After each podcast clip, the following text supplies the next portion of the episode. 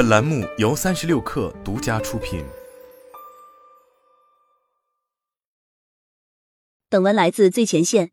新茶饮的最后一家头部直营品牌决定打开加盟通道。三十六氪获悉，新茶饮连锁品牌奈雪低茶主品牌正式放开加盟业务，将正式招募合伙人。据悉，奈雪加盟单店投资金额约一百万元，合伙人验资门槛一百五十万元，预计回本周期为一年半。这并非奈雪的茶首次探索加盟业务。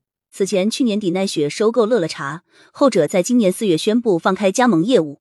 更早以前，奈雪旗下子品牌台盖则以加盟模式探索已久，但两个子品牌的规模和影响力仍十分有限。截至二零二二年底，台盖对奈雪全年收入贡献仅约百分之二。奈雪主品牌放开加盟，显然是为下沉市场探索铺路。截至今年七月。奈雪的茶已经在全国近一百个城市开出直营门店超一千两百家，但根据财报显示，主要门店集中在一线、新一线及二线城市，在三线城市及以下城市门店数较少，后者是蜜雪、古茗、茶百道等品牌的主要阵地。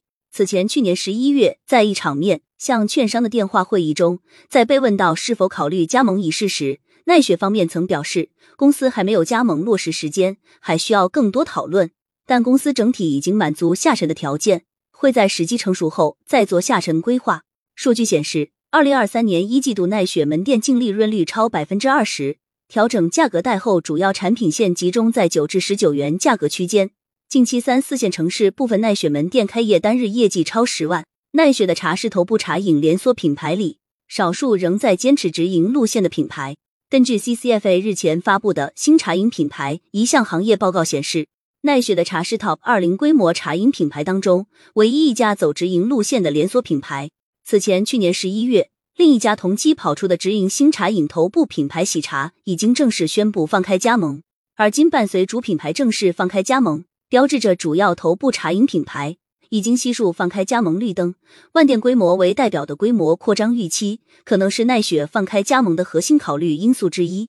从规模角度来说，茶饮头部品牌蜜雪门店数已经超过三万家，另外古茗、沪上阿姨茶百道也在往万店规模冲击。相比之下，千店规模的奈雪门店规模仍较为有限。